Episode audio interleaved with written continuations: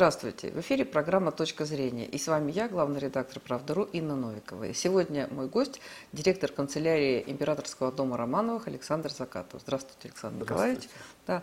И э, говорили с вами вот впервые, на самом деле, сколько мы с вами встречались, говорили всегда чаще про историю, да, а, вот, ну хотя и про про, про настоящие дни, говорили про мир, про созидание. Вот впервые хочу спросить вас, э, какова позиция императорского дома по поводу событий на Украине. Потому что вот то, что до этого я смотрела, и то, что вы пишете в социальных сетях, и то, что, вот, то, что там была какая-то информация, всегда были призывы к миру, призывы к тому, чтобы жить дружно. Такие были всегда позитивные такие вот утверждения. Но вот сейчас, к сожалению, мы все, ну никто же не за войну, все за мир, но при этом, к сожалению, настало такое немыслимое время, когда те, кто сейчас вот в России говорит там нет войне, мы за мир, оказывается, что они э, э, вот за, за то, что там на Украине нет фашизма, там, ну вот, то есть они как-то такие у них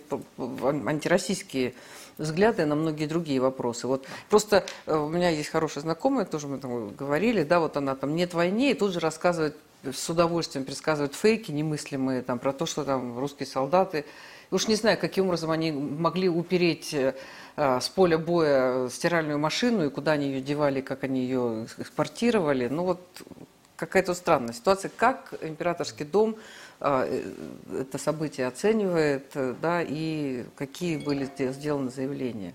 Да, вообще, ну, если позволить несколько слов предваряющих, э, то, что я расскажу, мы, конечно, всегда говорим об истории, потому что мы живем в истории. Это такое и сложное представление о том, что история это то, что что-то было и что уже не важно, а то, что мы видим сейчас, это вот наше настоящее. Но на самом деле настоящее это миг между прошлым и будущим, но будущее еще не наступило. И в основном мы имеем дело с прошлым, и в нем коренятся и истоки наших и радостей, и бед, и всех тех проблем, и способы многие их решения тоже мы находим в прошлом. Поэтому э, это важно именно отметить, э, характеризуя роль Российского императорского дома, потому что его главная миссия, независимо ни от каких обстоятельств, независимо от политики, от наличия или отсутствия той или иной степени власти или влияния, но все равно у них всегда остается неизменная функция обеспечивать преемственность в истории и напоминать о том, что было, напоминать о тех, условно говоря, граблях, на которые уже наступали, напоминать о тех э, решениях конфликтов, которые были когда-то, и что, может быть, это все-таки поможет нам э, как-то и сейчас выбраться из э, нынешней тревожной ситуации. Э, поэтому мы продолжаем с вами говорить, конечно, об истории. Я прежде всего историк, я, я не политик, да, я не могу давать оценки, так же, как, собственно, и великая княгиня Мария Владимировна, которая сказала, что она, не располагая достаточной информации, воздерживается от некоторых заявлений просто потому, что э, исходит из принципа «не навреди». Если мы не знаем что-то, если мы, допустим, начнем лечить человека, не будучи врачами и не зная э, происхождения его болезни, э, э, не зная, какие лекарства и какие средства применить, и просто по какому-то наитию что-то подскажем, мы рискуем ему навредить. Поэтому таких вот рецептов от нас, конечно, если кто-то ожидает, то мы просто должны для этого хотя бы получить полноту информации. Но сейчас это невозможно, потому что есть некоторые вещи, вещи просто и секретные, и которыми располагают только э, лица, находящиеся действительно у реальной политической власти.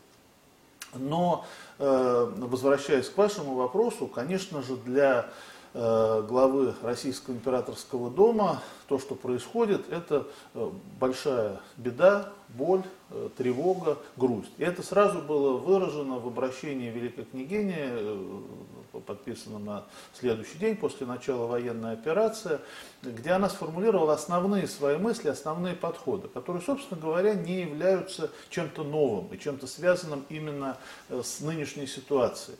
Э, Великая княгиня э, за 30 вот уже лет, завтра как раз исполнится 30 лет со дня смерти ее отца, и когда она стала главой дома, и на протяжении всех этих 30 лет она посещала и современную Российскую Федерацию, и ряд государств, которые обрели независимость после распада СССР. И всегда она говорила, что, безусловно, императорский дом признает суверенитет этих государств, нормы международного права, систему взаимоотношений между ними. Но ментально, духовно для них остается все равно понятие единого Отечества. И она надеется и проповедует и призывает, чтобы другие люди тоже об этом помнили, что э, в смысле политическом, да, теперь мы живем в разных государствах, у нас есть разные системы отношений, с кем-то лучше, с кем-то хуже, но э, в духовном смысле и в цивилизационном смысле Отечество у нас одно, потому что за него проливали кровь наши отцы, деды и прадеды, потому что они его созидали, они строили, они переживали за него. Они когда-то даже помыслить себе не могли, что вдруг Э, мы окажемся в разных государствах, их потомки. И все-таки э, они продолжают жить в нашей, э, оставаться в нашей жизни. Мы пользуемся их наследием везде, во всех частях бывшей Российской империи, СССР. И мы помним о них, для нас дороги их могилы, для нас дороги их подвиги. Поэтому Отечество у нас все равно остается одно – и когда между братскими народами, между народами, которые составляли единую семью и продолжают в определенной степени составлять, происходят какие-то нестроения, даже не только вооруженное столкновение, а просто трещины какие-то возникают, то для императорского дома это большая грусть и, и, и боль. Но в то же время надо понимать, что э, корни этой проблемы уходят вглубь годов, десятилетий, может быть даже иногда веков.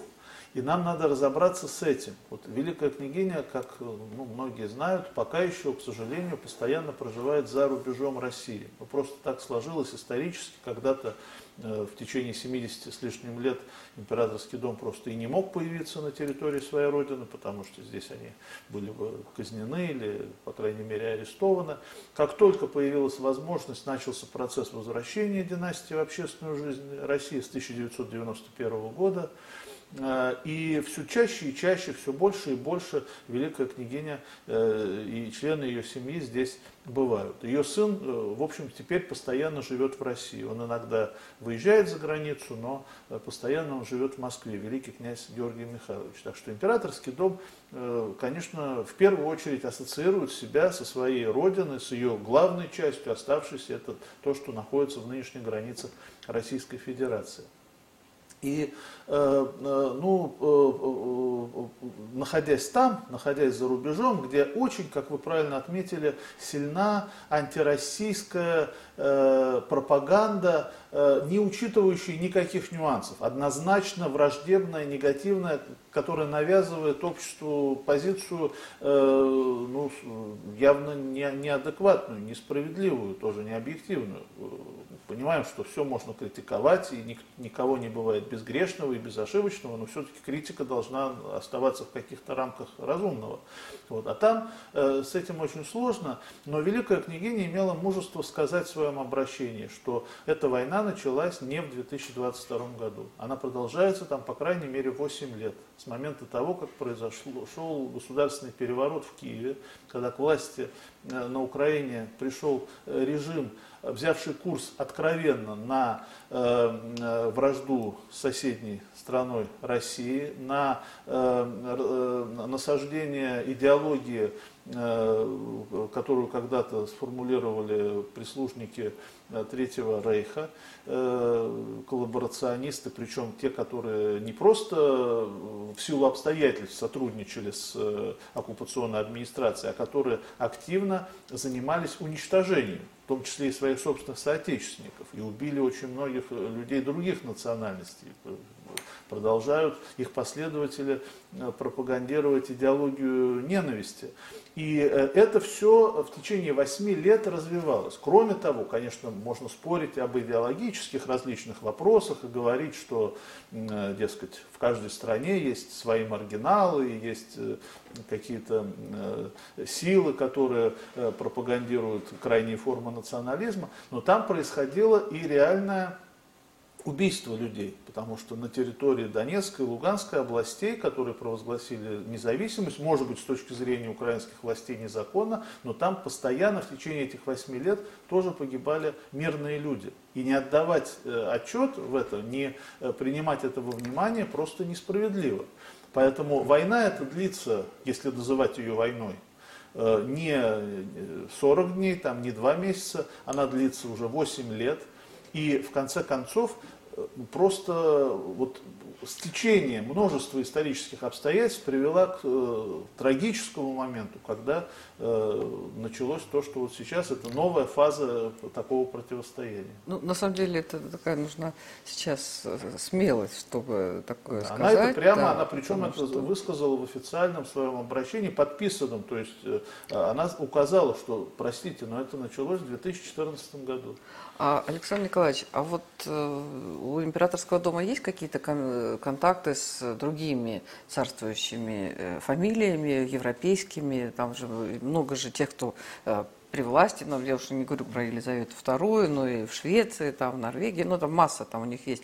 Пусть они ездят на велосипедах, там их э, члены их семьи, там, в школу, на работу разводят детей, там, на, там, которые сидят в багажнике, но, тем не менее, все равно это э, королевские, там, всякие дома. Какие-то вот да. с ними контакты были, объяснения, там, разговоры? Ну, сейчас ситуация сложная. В общем, Великая княгиня, конечно, понимает, что каждый отвечает за свою страну, за свою позицию. Пытаться э, как-то, особенно в острой фазе, э, создать некий пул э, поддержки, но сейчас просто было бы нереально, невозможно. Э, Причем надо еще учитывать, что как раз э, царствующие монархии в большей степени связаны определенными обязательствами перед своими странами, перед своими правительствами, чем не царствующие. Не царствующие могут больше себе позволить в смысле э, того, чтобы Иметь свое высказать мнение. свое мнение, да, свое точное собственное мнение. А те, кто находится у власти, кто вписан в конституционную систему своих стран, конечно, не могут сказать ничего, кроме того, что диктует их правительство. И сейчас это реалии нынешнего времени, тут никуда не денешься. Э, конечно, э, императорский дом России, занимая позицию, э, происходящую из российской истории, понимая суть того, что мы видим, принимает и то, что в других странах эту ситуацию могут видеть как-то по-иному. Но в то же время э, э, Великая княгиня, конечно же, ожидает от своих родственников, большинство из которых тоже являются потомками и российских императоров э, по различным линиям, э, по крайней мере, чтобы они не подливали масло в огонь чтобы они использовали свой авторитет не для того, чтобы продолжать э, усугублять ситуацию, не заливать пожар бензином, а э, предпринять все усилия для того, чтобы найти какие-то пути э, мягкой силы, какой-то народной дипломатии, все-таки навести мосты, которые активно разрушают э, политические деятели. Потому что иногда просто поразительно, вы упомянули о элементах пропаганды, которую мы видим, и тоже мы, конечно, следим за тем, как преподносится это можно, еще раз повторяю, у каждой страны свои интересы и свое видение ситуации, поэтому мы не можем от всех ожидать, чтобы они поддерживали Россию и считали, что мы во всем всегда поступаем правильно.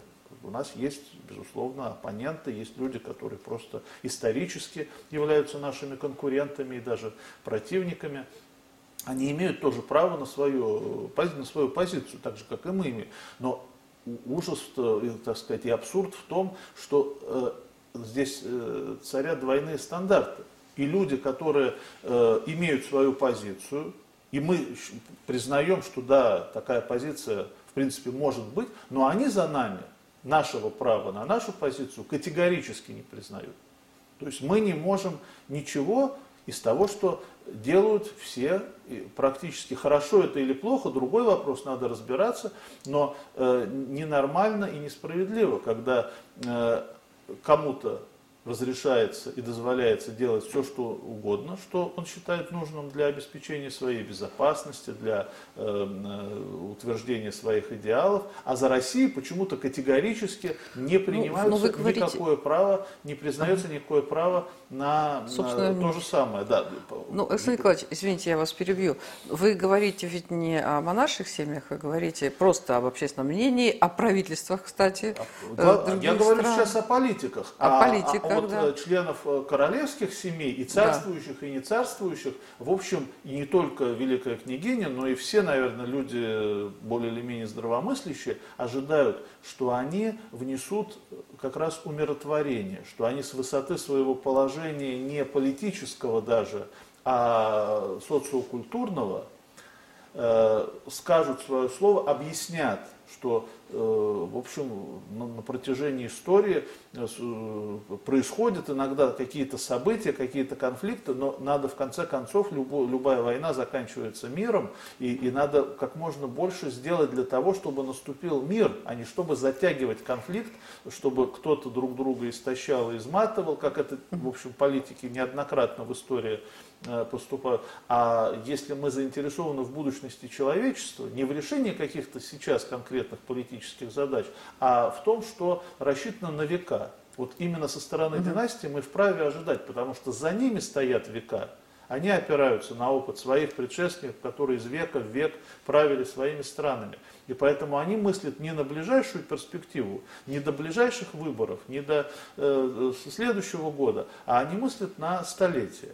И вот тут они должны себя проявить. То есть кто из них останется верным своему предназначению, те э, послужат делу э, мира. А те, кто захочет подыгрывать политикам, но он тогда может потерять Э, много из авторитета, который был накоплен его предками. Поэтому вот, ну, вот, мы, ну... мы не можем э, заставить никого и э, вложить свой мозг и свои чувства в других людей, но как-то о чем-то намекнуть, объяснить, рассказать. Вот я прошу прощения, может быть, я приведу пример, но просто uh-huh, из, из недавних, так скажем, бесед, э, не с монаршими, правда, особыми, но с людьми да, более или менее культурными, тоже принадлежат. Ну, с культурными людьми, uh-huh, которые uh-huh. обладают э, э, тоже какими-то познаниями, но э, под влиянием пропаганды, которая существует там. Пропаганда есть везде, но человек, э, который э, э, мыслит, он не будет во всем следовать пропаганде, ни своей, ни чужой. Он постарается он будет дать критически оценку, оценивать критически информацию. Все, конечно. И искать и, разные и, и. И сказать, что да, может быть, э, вы в чем-то и правы, скажет он оппоненту, но вы учтите и услышите и наши аргументы. И только в таком диалоге можно найти какое-то решение. А когда говорят, что вы варвары, э, там какая-то орда дикая, которая напала на весь мир, и весь мир теперь против вас, но это не конструктивный диалог. И вот ну, иногда бывает, что и люди с достаточно ну, воспитанием и образованием, и вот э, недавно была дискуссия с французскими коллегами насчет того, как называть Анну Ярославну. Она королева Франции, безусловно, потому что она вышла замуж дочь... за Генриха I, дочь Ярослава Мудрого, э, великого князя Киевского. И вот там э, стали обсуждать, как ее теперь называть. Э, в общем, она а всегда... кто обсуждал? Французы и русские некоторые. Нет, общественное и, мнение, и, и, нет, а, это была, работники. это была дискуссия, ну такая как бы мини, э, э, можно сказать, конференция в социальных сетях. А, Но понятно. она была связана с определенной публикацией. Ну, угу. я не буду, так сказать, не рекламировать, ни наоборот никого осуждать. Я просто э, ситуацию, которая наверняка угу. повторяется и в других каких-то угу. конфигурациях. Угу. Ну, просто опубликована статья э, э дискуссионная о том, том, как французам именовать э, Анну Ярославну.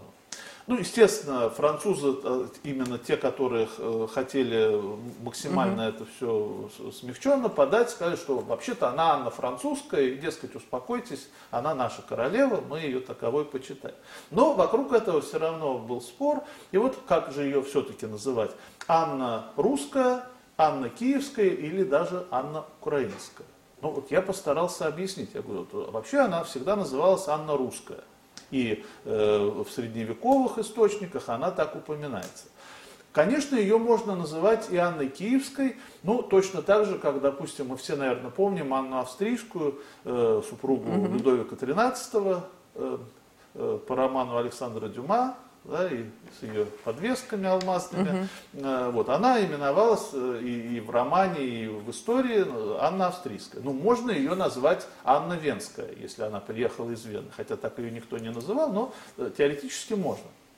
Но что совершенно точно, э, э, э, ну, никак нельзя называть Анну Ярославну э, э, королевой украинской или Анной украинской, потому что тогда не было такого понятия. Даже если такое слово где-то встречалось, то имелось в виду просто окраина, э, то есть то, что у края или около края, э, это никак не могло быть названием никакого государства. И никогда в истории ни одной страны нет такого, чтобы принцесса, которая бы вышла замуж за монарха, приехала на свою новую родину, и там бы ее называли, например, э, окраинная или приграничная. Но это просто немыслимо. Э, ну вот ведутся такие дискуссии. Там в рамках этой дискуссии, например, один господин написал, бедная Анна Ярославна, если бы она видела, что сотворила Россия с ее родным киевским э, э, королевством, как там было написано, Хуайом до Киев. Я этому господину написал, что вообще-то говоря, отец Анны Ярославны был сначала в детстве князем ростовским, а потом князем Новгорода Великого. Это два города на территории современной Российской Федерации. И он стал великим князем киевским после кровопролитной войны за Киев, где полегло очень много народа. И вот когда он победил в этой войне и захватил Киев, он стал великим князем киевским. Так что ставить так вопрос, что Россия напала, то есть представьте, какие происходят исторические именно искажения, но которые используются в пропаганде – и история здесь ставится на службу современной политики для дискредитации современной России. Э, вот, э, но э, эти, так скажем, мотки, витки всякой лжи, искажений чудовищны. Поэтому наша задача, безусловно, все-таки об этом немножко рассказывать, напоминать и э, осознавать, что, увы, бывают такие ситуации – в истории неизбежны, когда происходят какие-то конфликты. Но нужно сделать все э, возможное, чтобы этот конфликт не раздувать дальше, а чтобы найти ему разумное и справедливое какое-то окончание, привести его к этому окончанию. Ну, на самом деле, наверное, действительно есть огромная проблема, то, что вот, э, э, Мария Владимировна сказала, да, что она не обладает достаточной информацией, это уже смелость, да, э, вот, но действительно, может быть, не нужно в политику лезть, но то, то что сейчас огромная проблема, э, вы вспомнили про, э, э, да, там, про э, дочь Ярослава Мудрого, я вспомнила в, Национальная галерея Лондона, помните, картины Эдгара Дега, русские танцовщицы, которые ему очень понравились. Да, я так подозреваю, что было дело в Петербурге, могу ошибаться. Вот. Но это было явно точно не в Киеве. Их, они, у, них тоже была, у них была дискуссия именно искусствоведческая, они решили назвать это украинские танцовщицы. Я не говорю о том, что а, там министр культуры Польши сказал, что надо запретить русскую культуру. Но вот из польской культуры я знаю только Полонеса Агинского и Адам Мицкевича. Больше не знаю великой польской культуры. Да, а, там а, а вот известная э, ведущая опера Уинфи американская, она выкинула э, своего любимого Толстого. Там теперь не ставят... Э, то есть на самом деле не ставят там пьесы Чех, вообще русские пьесы не ставят, отменили Чайковского. Там, ну, просто происходит, вот что касается... Это потому что великая... Да, ну, я не знаю, ну, есть там великое русское искусство, причем это и живопись, это и музыка, я не говорю про балет, да, а, ну, есть э, там немецкое искусство, да, там есть немецкая музыка, там английская, да, вот, ну, больше я, честно говоря, я не знаю, может быть, есть какая-то великая американская культура, я, ну, вот, не, не очень. Ну, отдельные деятели, конечно, культуры. Я говорю, я говорю, вот, вот назовите мне Америка, вот я просто, видимо, в силу там малограмотности не знаю просто. Нет, ну, в музыке, конечно, да, мало. Нет, ну, где? Хорошо, да. худо, великие америкие художники, скажите мне. Трудно сказать, да. Вот для Великие меня лично, американские да, поэты. Великие. Великие. Я имею в виду там э, писатель, я не, не Теодора Драйзера, да, там, его там американскую трагедию, там нелюбимого моего ну, Джека ну, Лондона. Ну, да, писатели есть, да. конечно, американские ну, они, писатели, я как раз хотел сказать. Ну, писатели да. есть, но э, сложно сравнить э, Джека Лондона с Толстым. Ну, по наверное, уровню, это э, же... Ну, я даже бы сказал, что э, тут дело э, вообще в принципе немножко в другом. То есть у каждого народа есть свои гении, люди, которые интересны другим, того или иного уровня, но это отчасти дело вкуса. Э, конечно, американская культура намного моложе, европейской в целом, и российской в частности. И, э, там, но с другой стороны, допустим, если мы начнем сравнивать с китайской культурой, ну, с китайская культура тоже это... начнется, да.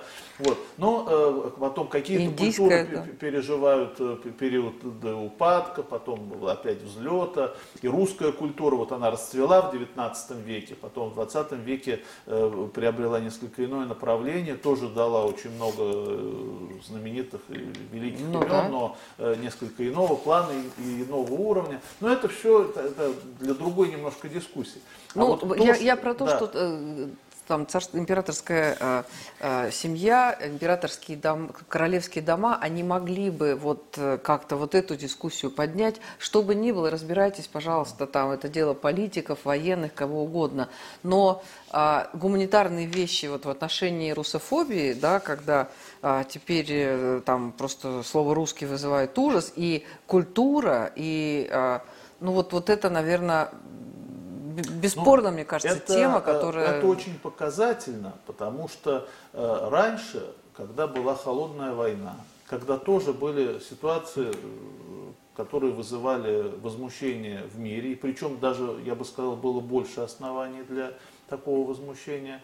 И когда была, самое главное, еще идеологическая пропасть между так называемым свободным миром и миром коммунистическим, но все равно не доходило никогда до такого безумия когда э, из-за политических причин отрицается сама по себе культура какого бы то ни было государства, и в частности в данном случае России, э, э, наоборот, скорее даже э, вот в этих странах, которые были нашими оппонентами, конкурентами, противниками, в то время э, подчеркивалось, что мы не разделяем коммунистическую идеологию, мы против деятельности коммунистического режима, но при этом мы преклоняемся перед гением Пушкина, Толстого, Достоевского, мы восхищаемся Чайковским э, и так далее.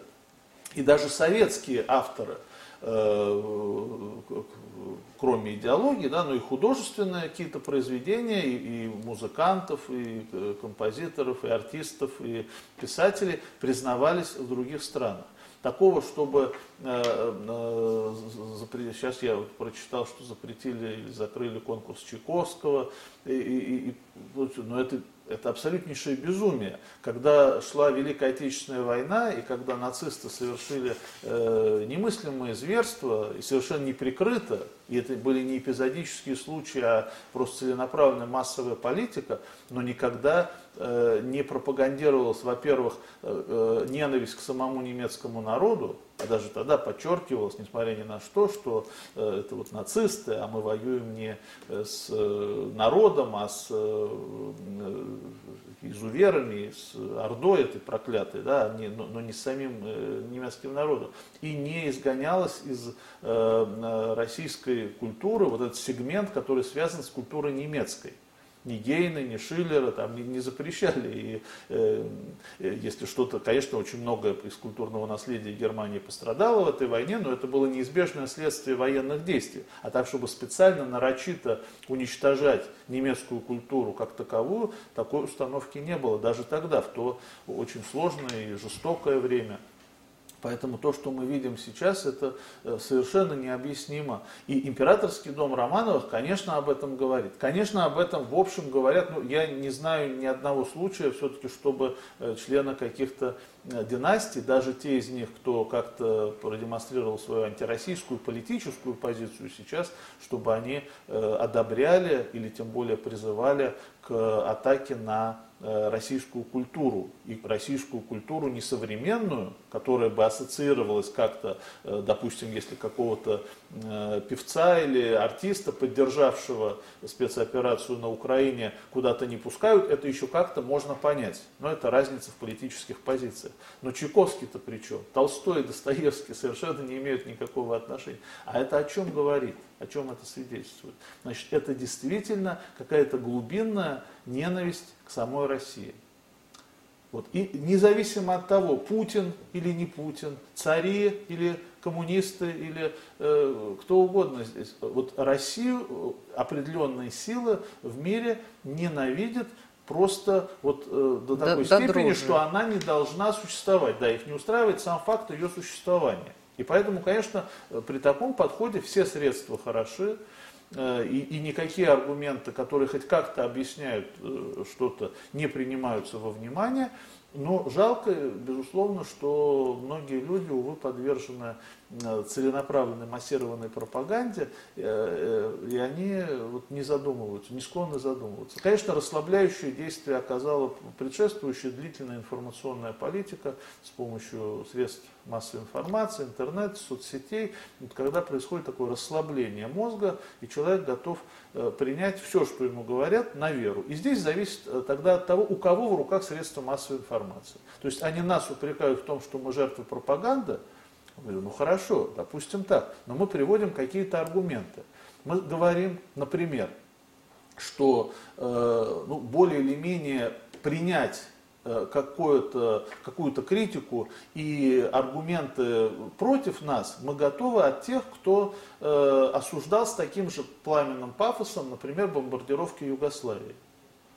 Ну, это, е- это, если, друго, если, это вы, другое. если вы, когда бомбили Югославию, также пламенно выступали э, против Соединенных Штатов Америки, то сейчас мы готовы сказать, да, вы искренне, может быть, мы с вами не во всем согласны, но мы понимаем ваш антивоенный пафос, что вы против любого насилия. Но почему же, э, это совсем, ну это вы с юмором говорите, да, с э, Нет, это, это просто это, часто... Вот, а они говорят, это другое. Да. Они, это просто уже аргумент. Это, это другое, да. и верьте мне на слово. Да, это вот, вот в новой... Но это не аргумент. Это просто ну, для нас с вами это не демагогия, да. Ну, так вот это именно и есть пропаганда. То есть, когда люди пытаются что-то объяснить, приводят какие-то исторические э, э, аналогии, Э, рассказывают что-то, ну сейчас, вот посмотрите то, что происходит одновременно. Например, почему жители Крыма могли э, проголосовать за отделение и за присоединение к Российской Федерации, э, за ними не признается это право, да, а жители Косово проголосовали, и страны Запада это признали. Какое же это другое? Очень много аналогий. Нет, Конечно, совсем... ничего не повторяется в истории. Нет двух одинаковых людей, тем более нет двух одинаковых народов и двух одинаковых историй. Но аналогий очень много. Схожесть ситуации вполне очевидна. Нет, они этого не признают и не слышат. То есть э, я думаю так, ну, если мы ведем дискуссию, э, э, мне высказали претензию, я на нее ответил, привел встречные аргументы. Но вы ответьте на них. Говорит, нет, вы жертва пропаганды, мы ничего не хотим слышать, это другое. Все. Вот, вот это набор э, аргументов. И потом начинается уже геббельсовская пропаганда по принципу, чем чудовищнее ложь, тем э, легче в нее поверить. Ну, я так понимаю, что мы просто должны зак- заканчивать с вами беседу, к, к сожалению. Да? А, э, я так понимаю, что да, и императорский дом, он ну, вместе со всей страной, вот точно под таким же прессингом, да, и э, точно, точно так же пытается что-то там до кого-то донести.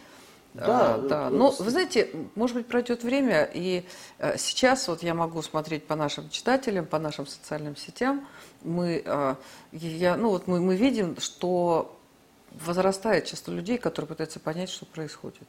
Потому что э, можно вешать лапшу на уши, там, как-то наз, называть это другими непарламентскими выражениями, да, обманывать людей, но потом все равно неизбежно придет какое-то желание понять, и когда вот, э, вот эти все фейки, они идут с такой скоростью, ну, у нас есть вот простое выражение, видите, у вас там императорский дом, а я вам все по-простому, да, там лапшу на. У нас говорят, ври да не завирайся. Да, вот когда уже столько лжи, когда уже столько каких-то немыслимых историй, когда уже столько там причем они настолько нелепые, что они даже технически невыполнимы, вот ряд этих историй, что уже там, понимаешь, что он уже перебор, явный перебор. Ну, у них вот есть последствия, уже... Э, конкретные последствия. Это и э, содействие, способствование тому, чтобы этот конфликт затянулся на угу. как можно больше, угу. дольше э, продолжался, он больше срок был. Э, э, это санкции, конечно, которые, безусловно, еще дадут о себе знать. И это всегда палка о двух концах. Они, конечно, коснутся и тех, кто их вводит. Ну и нас они, безусловно, они уже коснулись. и касаются. Да. В чем-то они, опять же, будут способствовать, может быть, возрождению э, нашей промышленности. Но все равно все вот это не может никак вернуть человеческие жизни. И все-таки из того, что есть земного, вот, ну, выше этого только какие-то идеалы, за которые сам человек готов собой пожертвовать. Конечно, есть нечто, что ценнее даже самой человеческой жизни. Но из всего земного, вот того, что есть, конечно, человеческая жизнь самая э, главная. И э, императорский дом понимает, что любая война рано или поздно закончится мы смогли э, все-таки в свое время э, как-то простить и э, ну, найти новые пути взаимодействия с Германией, с ее народом, несмотря Там на была все жесткая несчастья. денацификация. Да. То же самое, что происходит да, на да, Украине. Да. Вот денацификация, безусловно, нужна. Это, опять же, мы за короткую беседу не, не можем успеть обо всем поговорить, но то, что э, насаждалась именно ненависть, Э, к э, русскоязычному населению Украины, к соседней России, это бесспорно. Просто жуткие э, вещи. Ну, может быть, конечно, опять же, наша, так скажем, пропаганда выбирает самые характерные примеры, но все, то, что ну, само по себе, что это имело место, когда в школе устраивают праздник. Что пропаганда? Учебники да, откройте про, истории. Учебники, само и собой, праздник. да. И праздник да, для детей, где пьют сок, который на банке написано кровь российских немовлят, то есть э, младенцев, детям дают. И это вроде как шутка у них была. То есть с детства воспитана ненависть. В России, как бы, э, э, что бы ни происходило, невозможно себе представить, что в какой-то российской школе предлагали детям кровь украинских или каких бы то ни было других младенцев. До чего надо было дойти, до какой степени деградации? Ведь никто за это не понес никакой ответственности. Ну, пока. Да. Но э, вот э, э, Украина существовала долгое время как независимое государство. Но ничего в мире не бывает безусловного.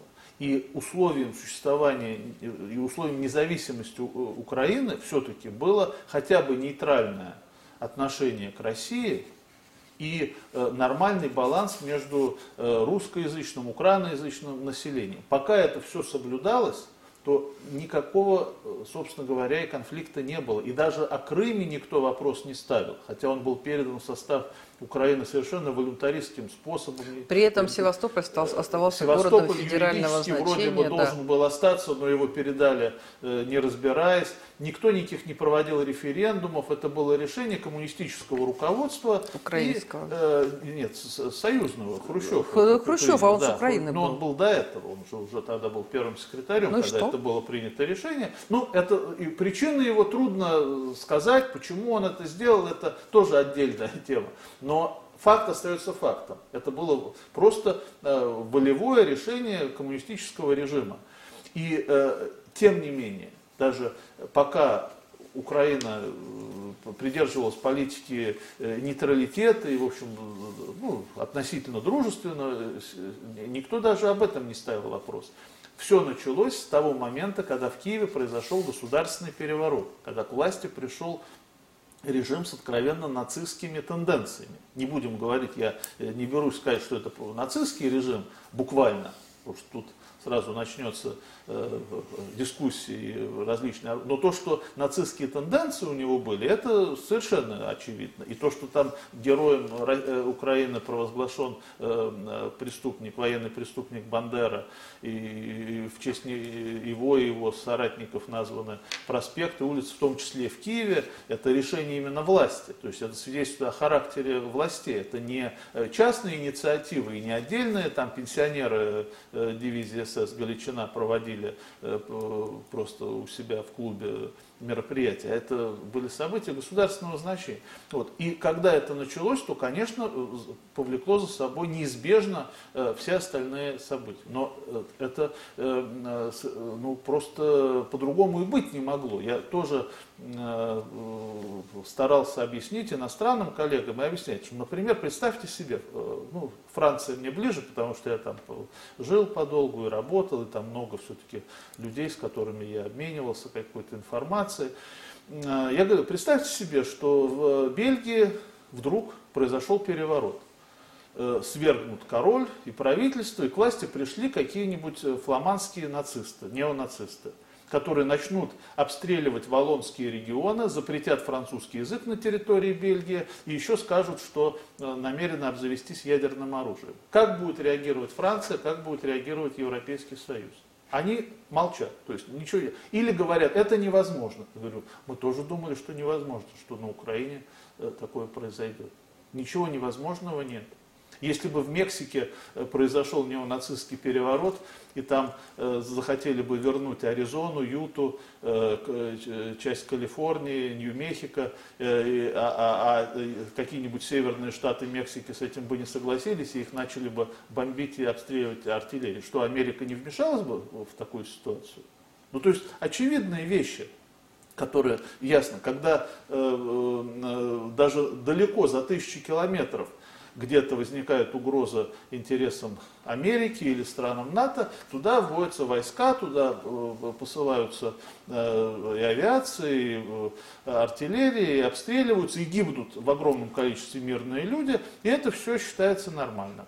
Вот Россия просто вынуждена после длительного периода терпения пришлось перед явными угрозами своей собственной безопасности перейти к этому очень печальному, очень плачевному э, действию. Это просто сердце кровью обливает. И понятно, что когда погибают люди, все равно это не заживающие раны на долгие годы. И там погибают, так же как и в Германии погибали не только нацисты, но и э, нейтральные люди, и даже э, борцы с режимом Гитлера тоже погибали под бомбами советскими, американскими, английскими.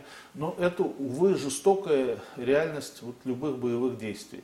Э, это очень больно. И хочется вот только молиться Богу и, и призывать всех внести свой хотя бы маленький, каждый, кто может на своем месте вклад, чтобы поскорее э, это все закончилось. Но закончиться это может, конечно, не реваншем нацистов, и неонацистов. А закончиться может только водворением такого порядка на Украине, который соответствует интересам ее народов и который не представляет угрозы для России и других сопредельных государств. Вот этот вопрос надо э, постараться решить совместными усилиями, а не продолжать э, э, ту бойню, как, как, в общем, хотят к сожалению, те, кому недороги ни российские граждане, ни украинские, ни Россия, ни Украина, они хотят только, чтобы здесь продолжалась эта э, борьба и война. Спасибо вам большое. Это была программа «Точка зрения» и наш гость, директор канцелярии Императорского дома Романовых Александр Закатов. Спасибо, Александр Спасибо. Николаевич.